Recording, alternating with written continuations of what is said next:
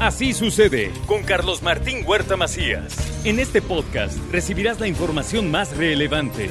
Un servicio de Asir Noticias. Y aquí vamos a nuestro resumen de noticias. La Feria de Puebla 2023 se realizará del 28 de abril al 14 de mayo y en el Teatro del Pueblo se presentarán de manera gratuita Alejandro Fernández, Bizarrap, Ricky Martin, Belinda, Carlos Vives, Dana Paola, entre otros. Así lo anunció el gobernador Sergio Céspedes Peregrina. El gobierno del estado hace su mayor y mejor esfuerzo para poder mostrarle al mundo la grandeza de nuestra querida Puebla. Tengan la certeza que esto seguirá abonando a la recuperación económica, pero hoy buscamos que la familia poblana sea quien disfrute como un tema de prioridad estos espectáculos de primer nivel.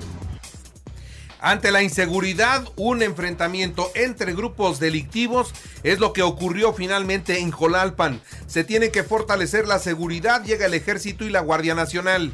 En estas circunstancias se tiene un diálogo con Guardia Nacional y con Sedena para hacer una estrategia y mantener los operativos coordinados en ese, en ese municipio. Es una extensión territorial bastante amplia, como bien lo dice, son colindancias con el estado de Guerrero y con el estado de Morelos y de los cuales yo en días próximos espero tener una reunión con mis homólogos para poder eh, llevar a cabo el intercambio de información.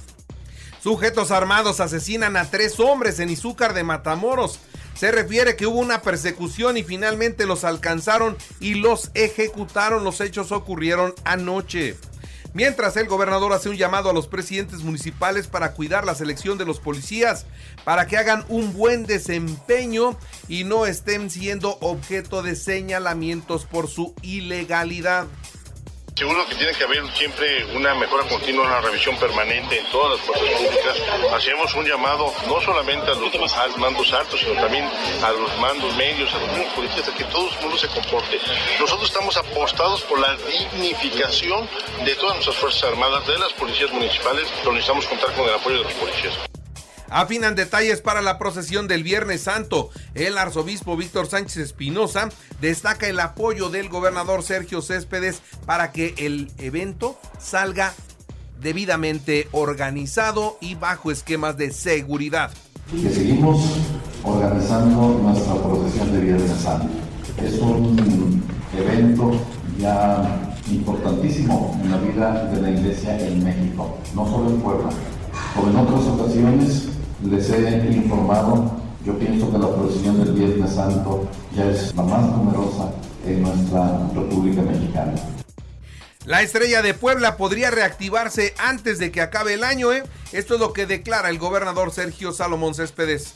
Está ya preparando, ya nos llegó por parte del secretario de, Turismo también una opción más, entonces estaremos analizando cuál es la mejor opción para el tema de, del servicio para los poblados. ¿Se podría dar esta reactivación este año? Esperemos que sí.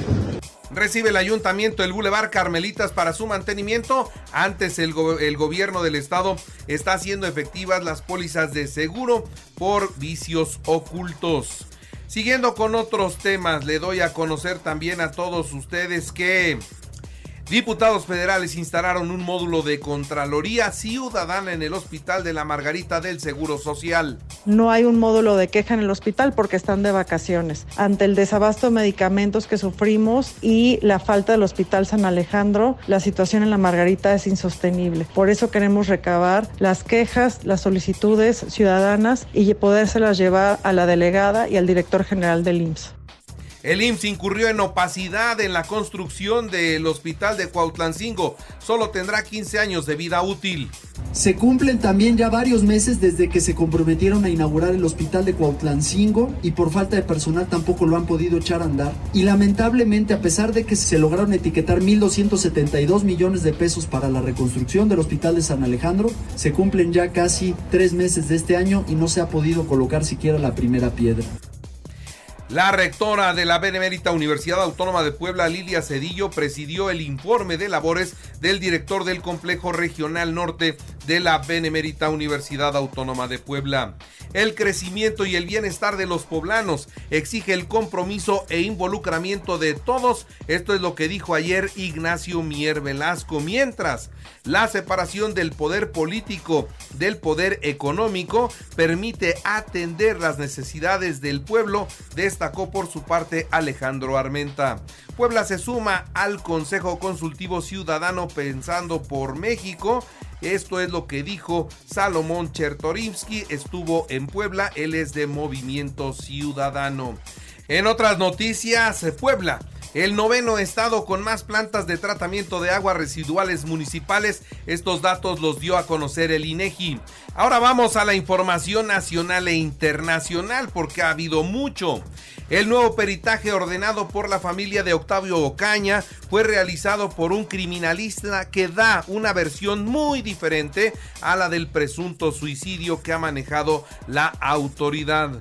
El Banco del Bienestar responde a los Estados Unidos sobre el tema de las remesas. Dice que quienes ya no las quieren son ellos, porque para eso tienen una financiera y pretenden evitar duplicar funciones. Así es que las remesas entre lo que dice Estados Unidos y lo que dice el Banco del Bienestar ya no se van a poder enviar por esa vía. En otras noticias, la vía Morelos en el Estado de México fue bloqueada por familiares y amigos de Brian Ariel quien murió por una bala perdida en una riña entre vecinos. Hay videos y piden justicia. El informe sobre derechos humanos en México hecho por el Departamento de Estado de los Estados Unidos fue considerado por el presidente de México como una mentira, por lo que dice es pura politiquería. El gobierno de los Estados Unidos es un mentiroso, así lo dijo ayer el presidente. Tras las críticas del primer mandatario mexicano, bueno, pues Estados Unidos respondió nosotros no escondemos los problemas debajo de la alfombra. El vicecoordinador del Departamento de Estado afirmó que los asesinatos arbitrarios por parte de autoridades suponen un reto para México y por eso aparece en el informe. Hoy México no quiere combatir a los narcotraficantes y por eso prefiere abrazarlos. Nosotros nunca hemos sugerido que no tengamos nuestros propios retos internos, pero estamos obligados a resolverlos y no los escondemos debajo de la alfombra como lo hace México dura, muy dura la respuesta de los Estados Unidos. Y bueno, mientras en la mañanera se dio ese toma y daca, después el presidente acudió a Oaxaca para la celebración del natalicio de Benito Juárez, donde se llevó como invitado al embajador de los Estados Unidos, Ken Salazar, y al enviado de la Casa Blanca para asuntos del cambio climático. Ellos fueron sus invitados especiales. En la mañanera arremetió contra ellos y después los lleva como invitados. Bueno, durante el evento el mensaje de John Kerry dice México y Estados Unidos para siempre. Explicó que el futuro de los dos países está unido, lo cual no significa una declaración política, sino una realidad. Estrena el Aeropuerto Internacional Felipe Ángeles su himno. En el primer aniversario de su primer año de operaciones presume sus vuelos y dice de las ruinas te levantaste y por tu pueblo tú te forjaste, ya tiene himno el aeropuerto, no tiene gente, eso sí, no tiene vuelos, eso también. Actualmente ofrece 14 rutas locales y 4 foráneas, situación que se refleja en el aeropuerto Benito Juárez, que lejos de verse favorecido con la nueva terminal aérea, que cree, creció un 20% el número de pasajeros entre enero y febrero de este año. Así es que el Felipe Ángeles no jala, no jala y no jala.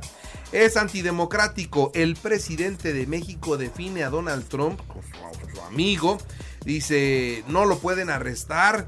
Señala también que pues es una presunta relación sexual, pero esto tiene que ver con un asunto amoroso. Lo único que quieren es quitarlo de la boleta de la elección presidencial de los Estados Unidos, así que se volvió a meter el presidente mexicano contra la Unión Americana. Y una muy mala noticia, murió Rebeca Jones. Yo creo que muchos poblanos la recordamos en películas, en telenovelas. Fue una actriz destacada. Descanse en paz, Rebeca Jones. luchó contra el cáncer mucho tiempo, finalmente perdió la batalla. Finalmente perdió la batalla. Japón es campeón del Clásico Mundial de Béisbol.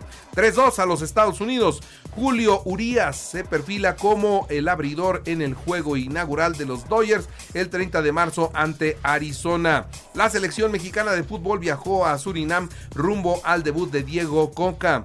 Raúl Alpizar fue nombrado técnico interino de los Pumas, era el director de las fuerzas básicas. Henry Martin será multado por el festejo en el cuarto gol contra Chivas. La Universidad Interamericana logró el ascenso a la División 1 de la Liga AVE al vencer 65 a 53 a la Universidad del Valle de México, Lomas Verdes. Y le adelanto si usted quiere ir a la pelea de Julio César Chávez en Guadalajara, en el Estadio de las Chivas, bueno, los boletos más caros van a costar, ¿cuánto cree? Ringsides, que es lo más caro, 50 mil pesos cada boleto. Lo más, lo más barato hasta allá arriba, arriba, arriba, arriba, arriba del techo, 350 pesos. Y ahora le recuerdo que así sucede está en iHeartRadio. Y ahora puede escuchar a toda hora y en cualquier dispositivo móvil o computadora nuestro podcast con el resumen de noticias, colaboraciones y entrevistas. Es muy fácil, entre a la aplicación de iHeartRadio, seleccione el apartado de podcast, elija noticias y ahí encontrará la portada de Así sucede. Así sucede con Carlos Martín Huerta Macías.